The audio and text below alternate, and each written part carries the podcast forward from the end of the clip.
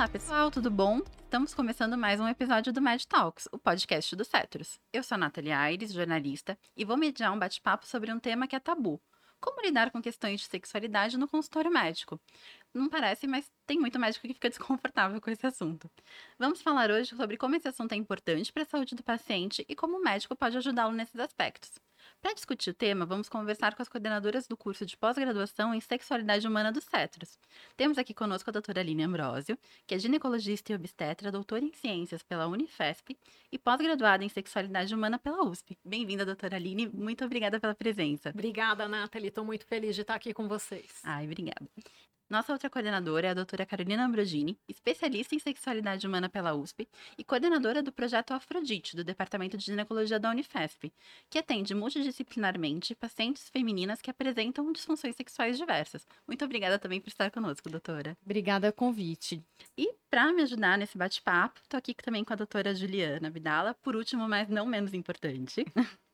mestre em Saúde da Mulher pela Universidade Federal de Minas Gerais e coordenadora acadêmica do CETROS. Muito obrigada também, Ju. Muito obrigada, Nathalie. Para mim é um prazer enorme estar aqui nesse podcast com a doutora Carolina e a doutora Aline para falar um pouco sobre sexualidade. Exatamente. E a minha primeira pergunta é mais geral, na verdade, que é: os médicos estão preparados para lidar com queixas e dúvidas dos seus pacientes sobre sexualidade? Bom, Nathalie, eu vou responder já que você está olhando aqui para mim.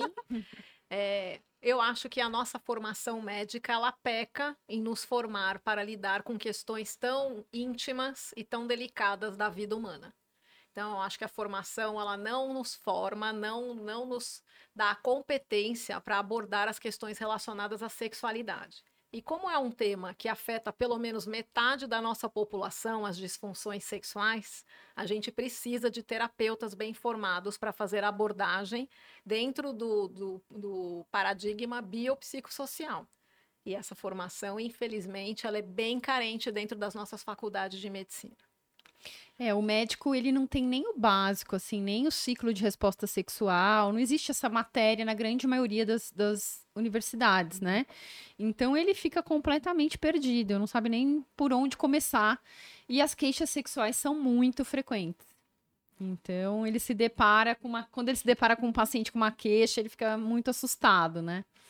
E, na verdade, também eu percebo que não só na formação, né, na faculdade, mesmo depois, em algum momento que você realiza uma especialização, mesmo Sim. algumas muito direcionadas, por exemplo, uma ginecologia, uma urologia, o assunto ainda continua sendo um tabu e é pouco discutido. Muito pouco, nossa. Assim, uma aula ou outra, mas nada aprofundado, né? E são raros os serviços que têm ambulatórios de sexualidade e que formam o residente, né? Então, realmente a pessoa precisa estudar depois se ela se interessa pelo assunto. Carol, até você mesma, que sempre teve essa paixão pela sexualidade desde a época da faculdade, você sempre conta, né? Sim. Que você ficava um tanto frustrada que é na residência de ginecologia de uma grande universidade de São Paulo, não teve nenhuma matéria voltada para isso. Exatamente. E eu fiquei, né? Eu já fiz gineco pensando em atuar em sexualidade, que era a minha paixão.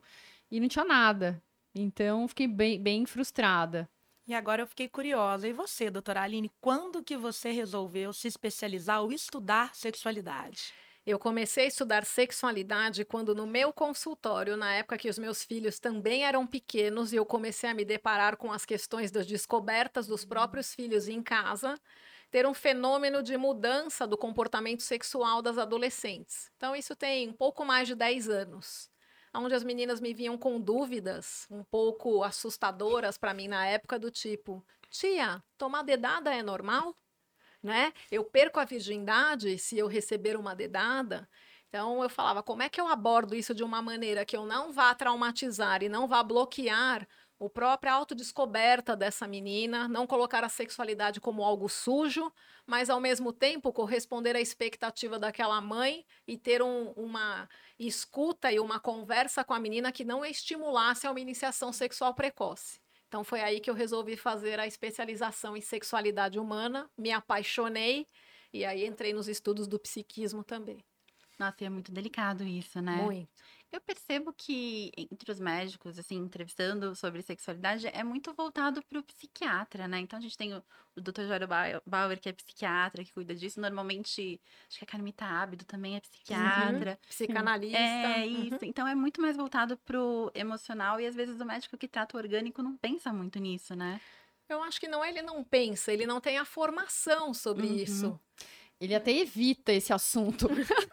Eu iria falar exatamente isso. Né? Se você não sabe como abordar, o ideal é que você não aborde. né? Exatamente. Então, que você mude o assunto e não direcione o foco para aquela situação. Exatamente. O É. duro é que não tem jeito, né? São muito frequentes as queixas. A incidência de diminuição de libido entre as mulheres gira em torno de 30% em alguma fase da vida. Então, o ginecologista, que é o médico da mulher, querendo ou não, uma- ele vai ter, o- eh, vai se deparar com essa questão em algum momento. Não, não tem muito como fugir, não. Né? Não tem mesmo. E o que eu ia perguntar? E é comum, então, a gente vendo que isso está muito mais voltado para psiquiatria, para psicologia, psicanálise, que o médico, quando o paciente chega com isso, queira logo encaminhar ele para um psicólogo. Eu acho que se ele não tem a formação, e muito mais do que isso, quando você lida com questões de sexualidade, muitas vezes você vai se deparar com as suas questões, as suas fragilidades. Então, tanto que o psicólogo, o psiquiatra, ele tem que fazer psicoterapia durante o Uhum. processo da formação dele e durante a carreira dele. O médico não faz essa autodescoberta, não faz esse aprofundamento nas suas próprias fragilidades, nas suas questões. E sexualidade se constrói desde pequenininho. Não cheguei na adolescência, tô cheia de hormônio e é aí que começa a construção.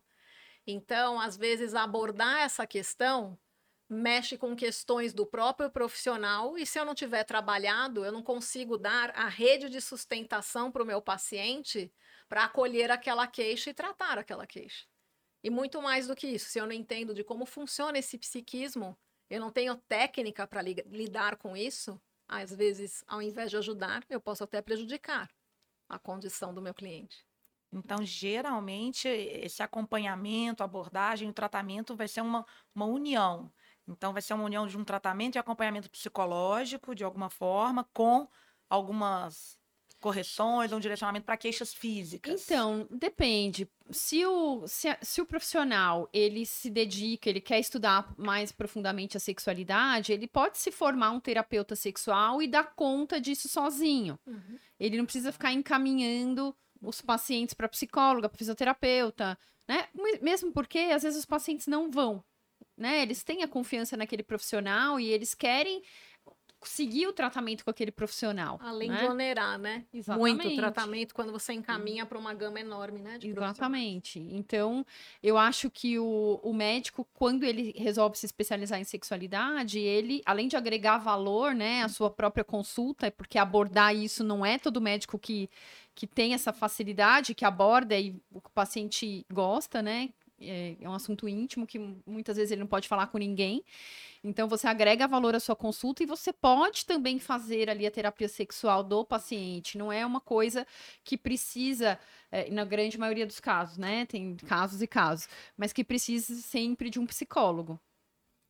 E o que, que o médico ganha, até no tratamento, na condução desse paciente, quando ele consegue agregar as duas coisas? É. Então, quando ele traz a terapia sexual e o conhecimento em- na medicina também junto, o que, que a gente ganha? É, o, o médico ele tem a vantagem de poder pedir exames, de prescrever medicamentos, de poder fazer terapias, de poder, por exemplo, aplicar um laser, que são coisas em conjuntos, né? De tocar o paciente, de examinar o paciente.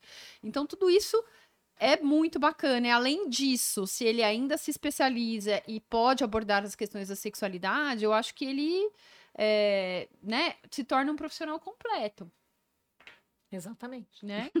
O psicólogo não toca no paciente, ele aborda as questões emocionais, mas às vezes existem questões físicas também, né? A sexualidade é um misto de coisas. Uhum. Inclusive, a sexualidade, ela é considerada um dos pilares da saúde, né? Exatamente. Está dentro do, do bem-estar físico, do bem-estar emocional, espiritual, mental do nosso paciente. E é frequente a gente precisar abordar o casal em uma mesma situação? Ou vocês geralmente têm essa experiência de tratar só ou só a mulher ou só o homem? Então, ah, quando o casal vem junto, é muito bom. Porque eu acho que você acelera o tratamento, você escuta os dois lados da questão, eu acho bem rico. Mas nem sempre isso acontece. Muitas vezes, é, geralmente, né, nós que somos ginecologistas atendemos mais mulheres.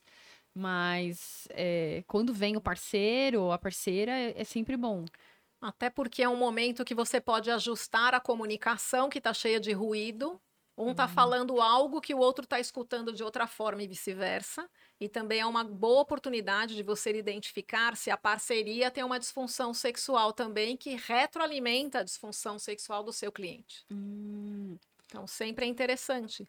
Porque ainda falta educação sexual. A gente hoje mesmo estava comentando sobre educação sexual começa na adolescência nas nossas escolas, basicamente falando de IST, infecção sexualmente transmissível, e planejamento familiar, como eu evito gravidez. Ninguém fala de como se constrói a sexualidade, de como funciona o cérebro do meu adolescente para tomada de decisão, como esse adolescente às vezes pode ficar adito à pornografia uhum. por conta da liberação de dopamina. Então, dar um smartphone para um adolescente pode ser crítico. A gente não conversa a respeito dessas coisas. Né? Então, educação sexual, às vezes você faz na consulta, e a grande parte da nossa Sim. consulta é a psicoeducação. Então, mesmo você tendo um paciente adulto, muitas vezes eles saem aliviados só com um bate-papo esclarecimento Exato. de como funciona o ciclo de resposta sexual, né? Como que funciona o cérebro de mulher e o cérebro de homem, que são tanto diferentes. Né? Exatamente. Né? E na verdade a sexualidade também ela muda ao longo da vida, né? Então ela Isso. pode estar num momento funcionando bem, sem nenhuma queixa, num relacionamento adequado, e depois, com o passar do tempo, ela precisar ser ajustada, né? Surgirem as queixas, Sim. direcionar queixas a um parceiro que antes elas não existiam. Então, eu imagino também que não é uma coisa estática. Né? Aquela mesma paciente, ela pode apresentar em diferentes momentos queixas, Sim. em diferentes relacionamentos. Então, esse acompanhamento é bem interessante. Sim. Essa liberdade para ela expor as queixas, né? Dentro de um vínculo de casamento, tem sempre três coisas que a gente precisa estar tá abordando no casal. A questão sexual, os vínculos afetivos e os vínculos intelectuais, atração hum. intelectual. Muito, é, muitos casais ao longo da vida, esses focos de atração vão se modificando. Então, a nossa consulta também permite que você consiga fortalecer os vínculos, reavaliar a que ponto está esse casamento.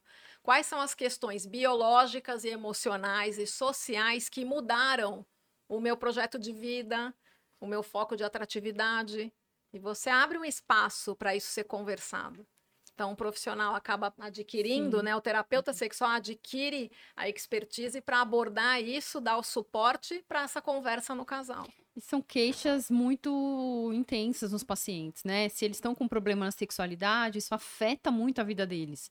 Afeta o relacionamento, afeta o trabalho. Não é à toa que a OMS colocou a sexualidade como um pilar de saúde. Porque quando uma coisa não vai bem nessa, nessa área, tudo, todo o resto é afetado também. Né? Uma pessoa que, sei lá, está em dúvida do seu gênero, quer fazer uma transição, é, enfim, tudo isso uh, reflete na vida da pessoa. E é importante até ter uma orientação, né? Eu imagino que, por exemplo, quando a gente pensa em transexualidade, o endocrinologista tem que estar tá atento a isso também, né? Que aí é, tem que encaminhar para ele para fazer a transição hormonal, se eu não me engano, né? Então, se o cara não entende, não tem uma base sobre sexualidade, talvez ele não consiga atender bem esse paciente. Então, é, na verdade, são todas questões muito novas. Eu acho uhum. legal, assim, que a sexualidade ela é dinâmica, né? E as questões que envolvem a sexualidade também, cada hora é um, um, tópico diferente. Então, se a pessoa não se atualiza, mesmo que ele seja um médico, sei lá, um de outra especialidade, ele tem já que se adequar, entender o que, que é o trans, entender, entender o processo de cada pessoa fez para transicionar. Tudo isso afeta a saúde da pessoa e se reflete em outras áreas também. Então, se a pessoa não tem nem noção, Fica complicado, né? Uhum. Além de, às vezes, colocar um pouco do seu juízo de valor, que é uma coisa que o médico que não tem formação em sexualidade coloca muito a sua opinião. Ah, esse parceiro também é horrível, como é que você quer ter prazer com ele? Né? Então, coloca um pouco da opinião. Isso a gente vê muito, né? E um atendimento totalmente inadequado. Realmente, vocês vivem uma situação bem delicada, né, com relação ao, ao aconselhamento, É. né? O, o papel de vocês, ele é muito importante, principalmente porque o paciente confia muito nas orientações que vocês vão dar, né? Por Sim. isso que o treinamento do terapeuta sexual, ele é muito importante. Né? Você precisa se despir dos seus valores socioculturais, religiosos, os seus mitos, os seus tabus, para não colocar isso como sendo a verdade de quem está do outro lado da mesa discutindo com você. Senão você não consegue dar o acolhimento, aceitar né, esse paciente, você não dá abertura para que ele consiga né, ressignificar a dor dele. Então, é um treinamento muito diferente do que a gente recebe geralmente nas faculdades de medicina. Não, e eu acho que quando você se abre sobre esse assunto com o médico, né? Aí ele vem com uma opinião, às vezes, que é contrária, você se sente até traído, né? Porque abrir esse assunto é tão íntimo, é tão vulnerável, se a pessoa não recebe isso direito, Exato. machuca, né? Machuca mais. a pessoa tá expondo uma parte muito íntima da vida dela. Então, ela teve a coragem de falar de, daquilo pro médico e muitas vezes é a única pessoa que ele tem para falar, Uhum. né? Porque ele sabe que existe o sigilo. E aí, se, o- se esse profissional dá uma resposta né, totalmente da cabeça dele, do que ele acha, é, muitas vezes é inadequado. Tem uma fase mais crítica para os distúrbios, alterações sexuais? É na adolescência, é na gestação, é na menopausa? Olha, cada fase tem a sua peculiaridade, né? E cada fase é um- um- sempre potencial para as disfunções sexuais. Eu não acho que exista uma pior. Não acho. Eu acho que a fase de pós-parto, amamentação é uma fase muito delicada para a sexualidade. O que, climatério. é, que muitos casais desandam ali e se chegam com uma comunicação ruim, com uma vida sexual ruim no climatério, aí que a bomba estoura de vez, né? Talvez tenha começado ali nessa fase de pós-parto, de filhos pequenos, de deserotização do casal, que vai levando, vai levando, aí chega a menopausa e aí a bomba explode. E como a sexualidade ela tem influência de todos os fatores, o biológico, o psicológico, o sociocultural, e aí é importante o, o terapeuta sexual entender como a sociedade está evoluindo, a mudança dos valores, a gente ser flexível para ouvir né, essa conversa. Inclusive, hoje em dia é muito frequente essas questões de gênero, né? A gente tem que estar aberto, a cabeça aberta e se despir mesmo da, da- das próprias, dos próprios conceitos da construção da nossa sexualidade, né? Mas o biológico, às vezes, vai afetar mais uma determinada faixa etária. Por exemplo, o homem mais velho, mais chance de ter disfunção erétil por uma questão vascular. Mas também tem um fenômeno acontecendo hoje em dia com as adições por internet de homens mais jovens também começarem a desenvolver a disfunção erétil, não por uma questão orgânica, mas por uma questão psíquica, de funcionamento do cérebro, de liberação de neurotransmissor para um tipo de atividade. A hora que ele vai se engajar num relacionamento ao vivo com alguém, fica difícil. Então, por isso que é importante entender todo esse parâmetro bio, psico, social, sempre. Então, é uma mudança de parâmetros que não é só mais com relação à sexualidade, que a gente discutiu, né, Nathalie, no, no começo aqui do podcast, de, de transexualidade, também mudanças de padrão de vida, que a gente fala de eletrônicos, igual você está trazendo, que Uhum. tem mudado. Muito. Não, e- e eu acho que até uma visão da, do prazer da mulher também tem mudado bastante, né? Porque antes tinha essa coisa da mulher servir ao homem, o homem que gosta de sexo, a esposa transa com ele para satisfazê-lo, para a necessidade dele para ter filho, e hoje não. Tanto que a gente vê essa disparidade, né? Que as mulheres em relacionamento heterossexual são as que menos têm orgasmo, no fim das contas. E fica essa ideia de, ah, a mulher não vai ter, ou é muito raro. Vocês percebem isso no consultório? E é importante também o especialista saber lidar com isso? Então, a mulher vem de pelo menos dois milênios aí de, de castração da sua sexualidade. Então, não tem como isso não se refletir no, no- na atualidade, né? Apesar da gente perceber uma mudança muito rápida desde a, dos anos 60, onde foi a primeira revolução sexual, o feminismo, tudo, é, ainda a gente traz resquícios dessas outras coisas, em maior ou menor grau. Né? A gente ainda traz, a- a sociedade ainda está ainda impactada, né? Impactada com essas mudanças. Então, é claro que a gente percebe tudo isso, uh, percebe também que as mulheres agora querem né, ter essa busca pelo seu prazer, e aí tem 300 mil objetos e brinquedos sexuais voltados para a mulher, que estão fazendo maior sucesso agora na pandemia, né? Mas, é, enfim, a gente tem ainda a mistura desse, de, desse patriarcado todo que influencia, não tem como não influenciar. Né? Ainda a gente vê a dificuldade da mulher se propiciar o próprio prazer. Ainda tem essa questão do inconsciente coletivo, que mulher não pode, é feio, a mulher tem que ser pudica. A gente está começando a se libertar desse padrão. Né? E muitas vezes ela acaba até entregando, a gente fala muito isso, né? É, na pós a gente fala, a gente é, entrega o nosso prazer para o outro, o outro que é responsável para produzir para mim o meu prazer. Uhum. Né? Ou as mulheres e... acabam achando que ah, pelo fato delas terem um parceiro que elas não podem, não precisam se masturbar, não precisam ter contato íntimo com elas próprias, né? Eu acho que a sexualidade assim, às vezes muito vinculada ainda à vontade do parceiro, enfim.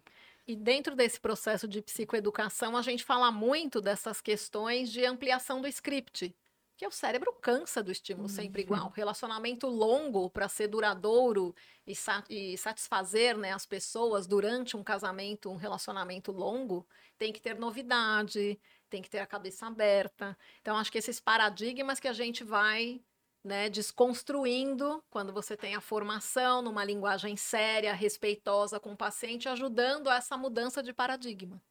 Né? Introduzindo os contos eróticos, né? introduzindo os estímulos nos outros órgãos do sentido, degenitalizando o sexo, que ainda na nossa sociedade, sexo na cabeça das pessoas é pênis na vagina, né? Ainda tem muito essa ideia. A gente nem gosta do termo preliminar, né? A gente é. fala que a preliminar também Sim. já faz parte do ato sexual.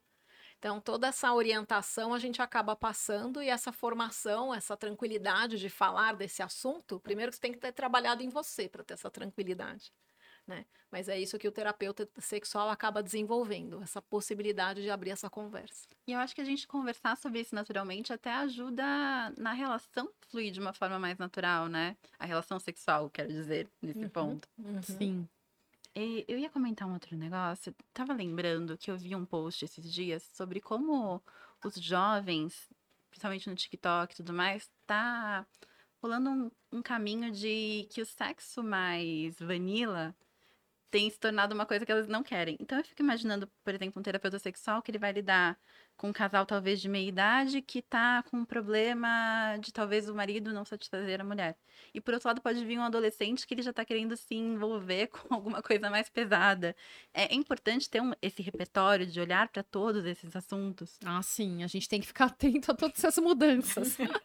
Porque a sexualidade ela faz parte da cultura, né? Faz parte do social, não é igual um, uma patologia que você vem, vê o exame, vê, faz o diagnóstico e trata com um remédio uma cirurgia, né? Ela está dentro de um contexto social.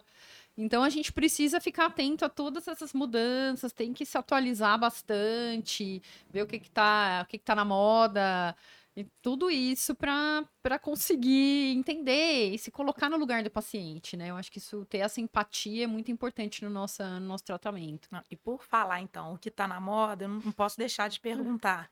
Hoje a gente sabe que tem muita automedicação, né? E as pessoas conversam e uhum. alguém utiliza uma medicação, usa um gel hormonal. E como que vocês veem isso? Né? Aquela, aquela necessidade de uma busca de uma melhora da resposta sexual, né? E, e, essa facilidade do encontro de substâncias, de, de usar, de experimentar um gel para melhorar a resposta sexual, de uma forma talvez indiscriminada, né? Sem um aconselhamento.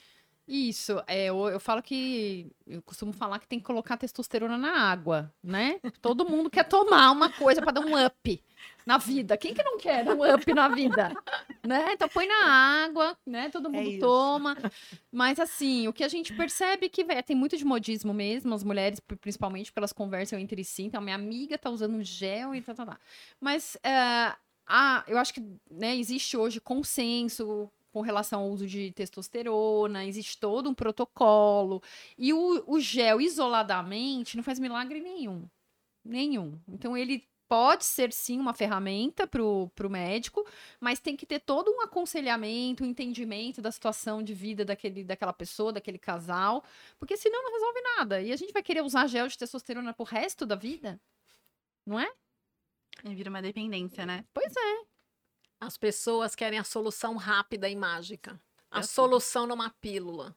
Mas em sexualidade, especialmente, muitas vezes você prescrever um hormônio ou trocar um anticoncepcional por um DIU de metal não vai resolver o problema daquela aquele baixo desejo da paciente. Porque muitas vezes a causa do baixo desejo está na impossibilidade dela de se abrir para a intimidade com o outro, porque ela não aprendeu isso na formação dela.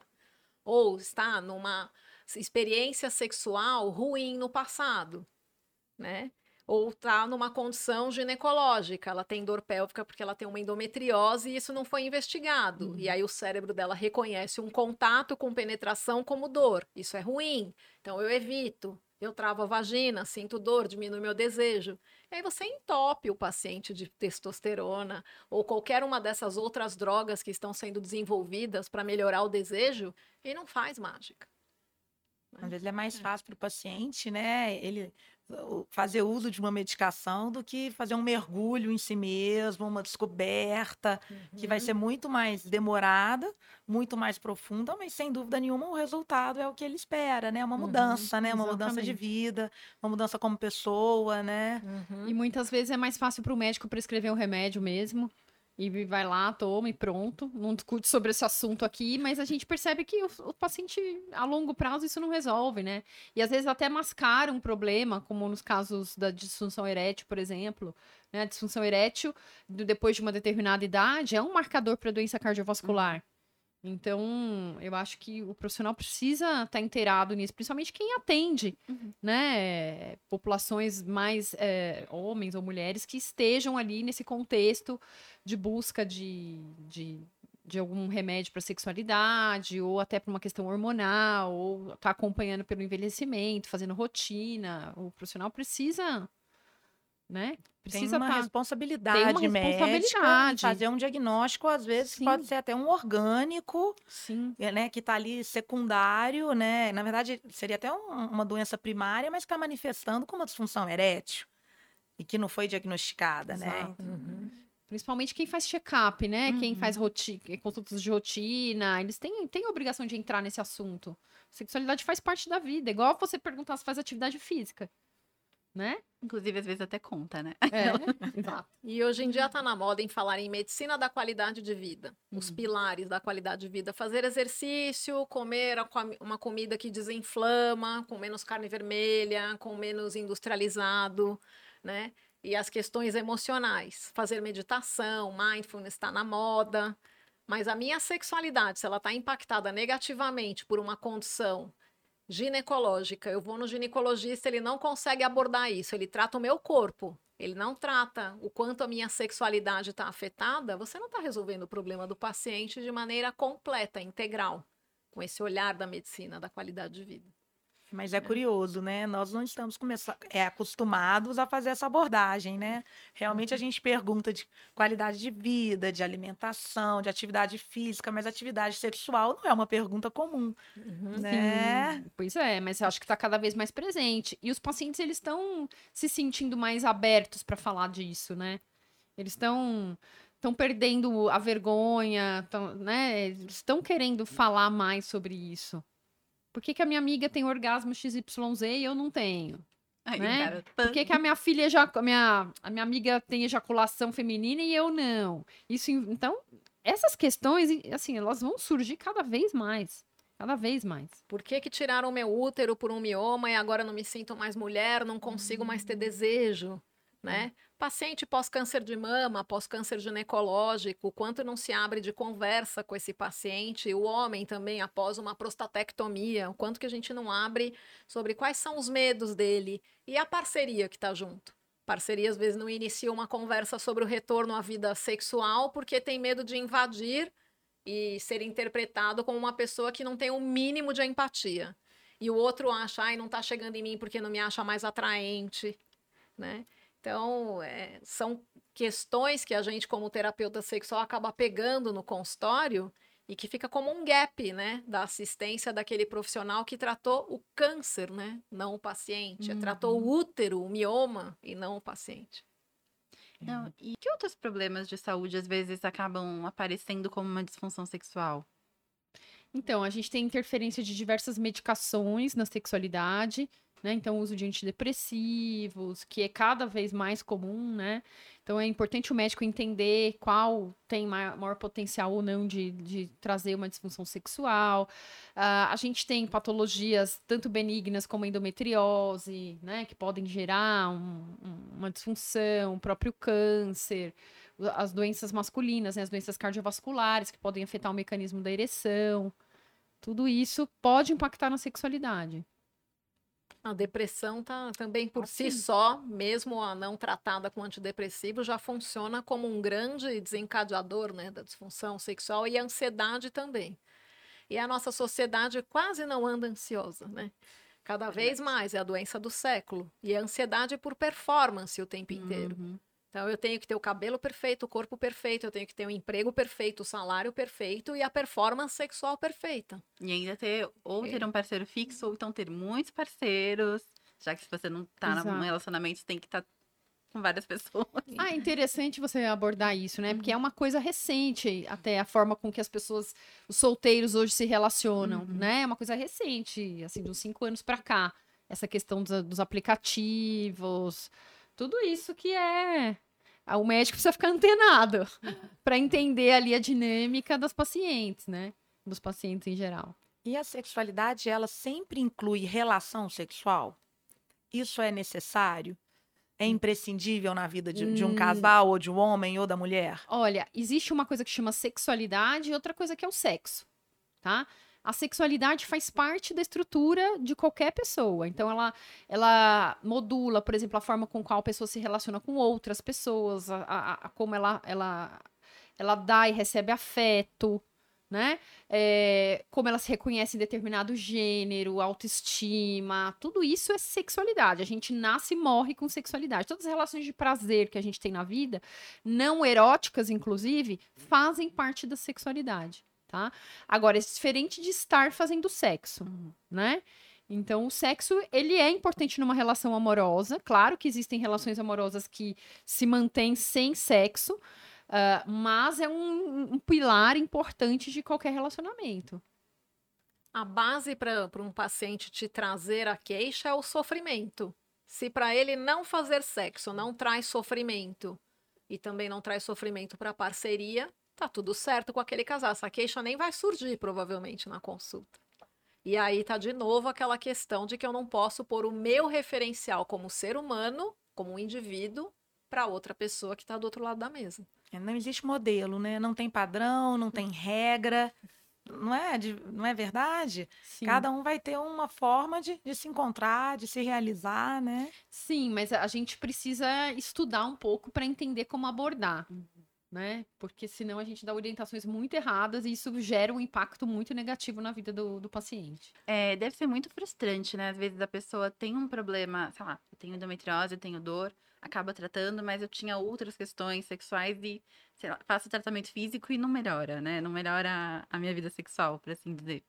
Deve ser muito frustrante. Eu imagino que a pessoa, ela nem vai procurar um outro especialista, ela deve parar até de procurar e achar que não tem jeito, né? Tem essas duas coisas, ou você perde o paciente ou você deixa ele frustrado. É, assim, a gente percebe, por exemplo, antigamente as pacientes com vaginismo, né, que uhum. são aquelas mulheres que não conseguem ter a penetração, elas demoravam em média 5 a 10 anos para conseguir um tratamento adequado para o seu problema, né? Hoje com a internet deu uma diminuída, porque uhum. o paciente dá um Google. Entendeu? Então o paciente dá um Google e ele entende ali o que, que pode ser feito, o que, que não pode ser feito, e ele vai perguntar para o médico. Uhum. Então isso isso mudou um pouco de uns tempos para cá, né? Pro bem e pro mal. é o Dr. Google, né? É. e quais são as queixas mais frequentes, então? As masculinas e femininas, elas em algum momento elas são comuns? Elas são comuns nas diminuições de libido, né? Que no homem, geralmente. É... Se bem que assim, os homens andam com bastante diminuição de libido pela vida estressante, né? Mas eles podem ter já uma diminuição de testosterona na, a partir da meia-idade, não tem, não tem um marco como a mulher, que é a menopausa, né? Que nem necessariamente a mulher vai ter diminuição de libido na menopausa, tá? Uhum. Não é uma regra, mas a mulher tem esse marco que o homem não tem. Então, às vezes eles podem estar tá passando ali pela mesma disfunção. Ninguém tá ali muito interessado, mas aí geralmente não tem sofrimento, porque nenhum, nenhum dos dois está interessado, né? É, mas a, a disfunção mais comum nas mulheres é realmente a diminuição de libido, depois vem a dificuldade em obter orgasmo e as desordens de dor. E nos homens, o mais frequente acaba sendo a disfunção erétil, na sequência, os distúrbios ejaculatórios e, teoricamente, a, a diminuição de desejo, desejo sexual hipoativo, numa menor incidência, mas eu acredito que pós-pandemia essa estatística vai crescer, como a Carol comentou Sim. aqui. Sim. Porque a energia sexual, eu falo que a pessoa acorda com um tanque para ele gastar, como se fosse um tanque de combustível. Então, eu vou gastar energia para comer, para viver, para trabalhar, para me relacionar, inclusive sexualmente. Se eu estou muito preocupado, estressado com o meu trabalho, com a minha performance, né? Estou muito voltado para o mundo externo, e vou cada vez mais embutindo esse mundo interno, eu não olho para os meus desejos, para as minhas fantasias, o que eu preciso de verdade, e vou vivendo só na parte material. No uhum. automático. No automático. E aí que é uma e... testosterona para dar um up. Isso. Aí vai na farmácia e compra. Não, não atualmente precisa de receita médica, mas, mas eles vêm achando assim que é só uma questão de tomar umas vitaminas, né? Enquanto a questão é bem mais complexa, uhum. né? Hoje, quando eu tava conversando sobre o roteiro com a Ju, eu lembrei de uma situação, fiquei pensando sobre isso. Uma vez eu fui fazer uma matéria sobre sexo na menstruação. E eu acabei indo procurando um ginecologista comum, porque eu ia perguntar da parte orgânica, do, uhum. do sangue e tudo mais. E eu acabei incluindo uma pergunta que eu até debati com as meninas da redação na época, que era se, aumenta, se aumenta um desejo sexual durante a menstruação. Porque eu e as minhas colegas, todas nós relatávamos isso.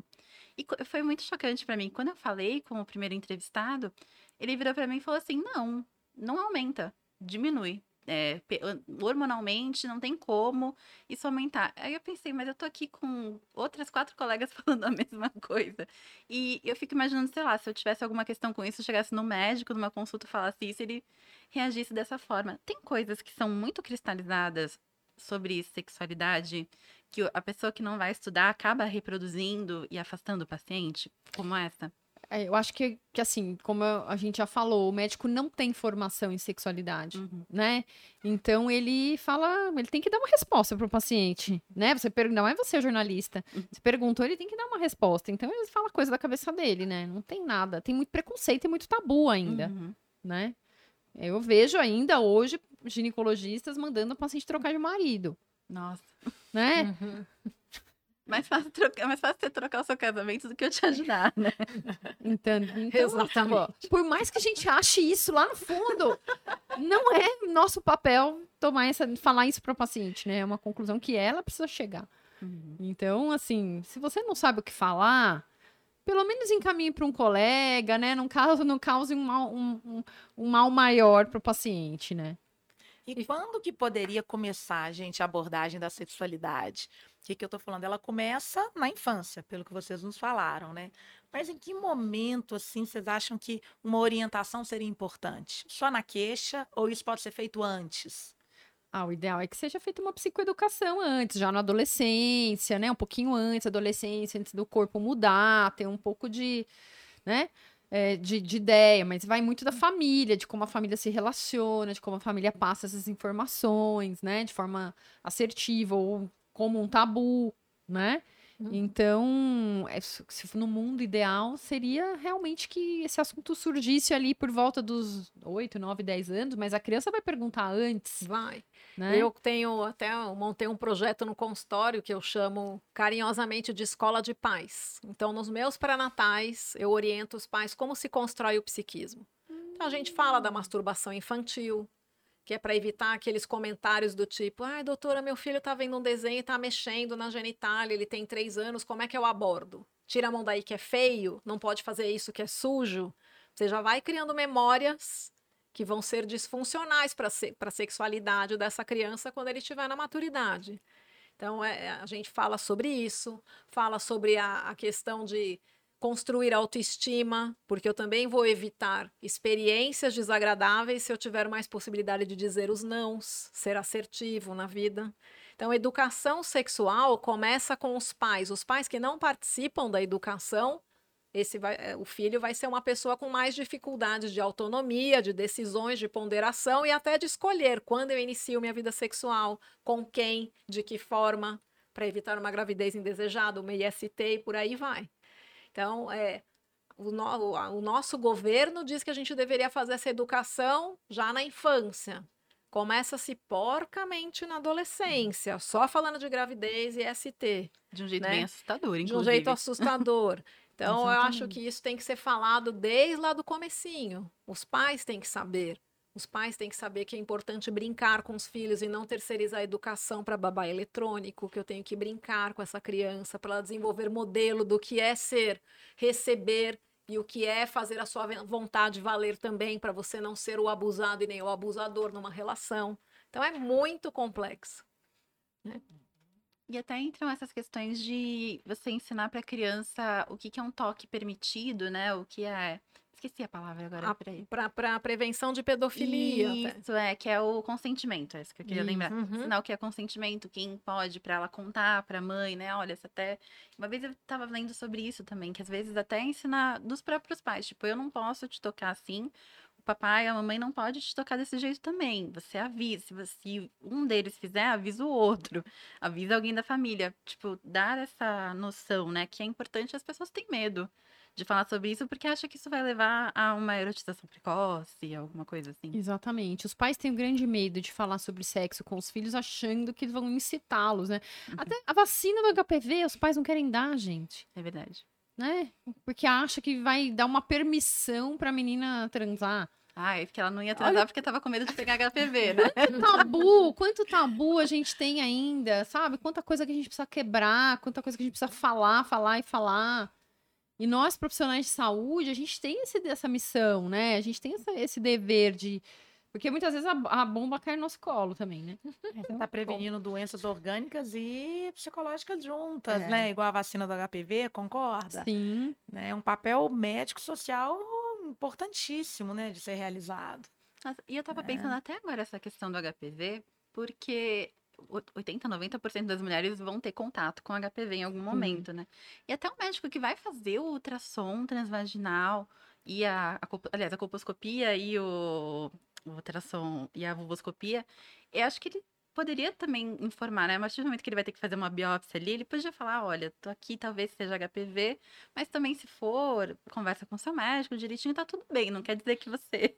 Porque eu lembro que uma vez eu fui entrevistar uma moça que ela teve um câncer de útero por causa da HPV e ela não quis que eu citasse na matéria que o câncer dela era por causa de HPV, que ela ficou com medo de ser taxada como promíscua e tudo mais. Exatamente. Uhum. Olha, você tá falando disso daí, eu vou dar uma aula sobre isso amanhã. Porque realmente existe, assim, muito. Como o HPV é muito frequente, uhum. né? Querendo ou não, grande parte das mulheres vai entrar em contato com o vírus, o quanto isso repercute na sexualidade delas né? E quantas vezes elas vão procurar médicos ou tratamentos e quanto isso impacta na sexualidade delas, né? Será que eu passei pro meu parceiro? O que, que ele vai achar de mim? Será que vai achar que eu sou promíscua, né? Ou o contrário, né? Se foi o parceiro que me, me passou, é se tem uma outra pessoa no relacionamento, isso, né? quando toda... que aconteceu essa infecção, né? Gera todo esse monte de caraminhola na cabeça das pessoas, então... É, tipo... E muitas delas geram um sentimento de culpa, né? Como eu fui me meter numa coisa dessa? Uhum. Eu sou uhum. suja. Isso. E o quanto isso repercute nas relações futuras. É. Né? Às vezes é um gatilho para uma disfunção sexual. Nossa, é verdade. É, o aconselhamento é, é, tudo, né? Do médico, né? A abordagem do HPV, Sim. que é frequente, igual a Nathalie uhum. colocou, ele tem que saber como abordar. Né? Ele pode realmente causar um problema ali muito Sim. mais grave do que o próprio tratamento do HPV, Olha, né? O médico pode até não gostar de falar de sexualidade, de estudar esse assunto, mas o médico, por exemplo, resolveu fazer é, né, colposcopia, se especializar em, ter, em patologia do trato genital inferior. Ele vai ter que acabar falando de sexualidade em algum momento.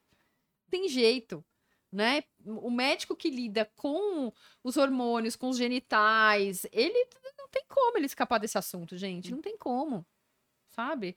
O ortopedista pode até ser que nem precise falar disso, né? Se não Mas- for uma artrose de quadril, ele não precisa. o oftalmologista pode até ser que escape desse assunto, né? Mas assim, Dependendo, né? Às vezes é o médico de confiança da paciente, É, não é? Ela exatamente. vai ali, se tiver uma mínima abertura, é, é- é com, e- com ele, com aquele profissional que ela realmente ela vai se abrir e aproveitar aquele momento, né? Exatamente. Vocês terem uma ideia, uma nutricionista que é uma colega me perguntou outro dia se tinha algum curso de sexualidade que ela podia entrar, porque as pacientes, nutri... ela é nutricionista, as pacientes se abriam com ela, né? Olha só. Bom, eu acho que a gente pode ir ficando por aqui. Vocês acham que tem mais algum ponto que é importante que a gente não citou? Ah, eu acho que já que a gente tá aqui falando, a gente precisa falar da nossa pós, né? Não, eu vou Adorei, essa comentar. foi ótima. Exatamente Não é? isso. Muito bom, Carol. Você, doutor, ouviu tudo isso? Ficou interessado? A gente tem uma pós-graduação aqui no Cetros com isso, com as nossas duas coordenadoras aqui. Então, vocês já até conheceram um pouquinho do trabalho delas, né? Aí, o link da pós-graduação tá aqui na descrição do episódio, gente. Então, podem dar uma olhada. E a gente, se você quiser investir e tudo mais, tem a programação para você dar uma olhadinha, já se inscreve, assina, faz o formulário e a gente entra em contato. E a gente gostaria muito de informar que é uma, uma pós teórico-prática. Ah, isso é importante. que vocês saem com treinamento, né, para poder tornar-se um terapeuta sexual. Ou seja, Exatamente. saiu atendendo. A gente, a gente aprofunda bastante nas questões psicológicas, que são uma formação que a gente sabe que o médico não tem. Então, a gente tem o objetivo de realmente formar um terapeuta sexual. Né? Não é a pessoa ter uma noção de sexualidade. É, uma- é bem profunda a nossa pós. A gente tem esse orgulho de falar, né? Sim, a gente está bem feliz. É. Ai, que bom. Então é isso. Muito obrigada, doutoras, mais uma vez pela presença de todas. E ficamos por aqui, pessoal. Obrigada. Um abraço. Obrigada, boa noite. Tchau. Boa noite.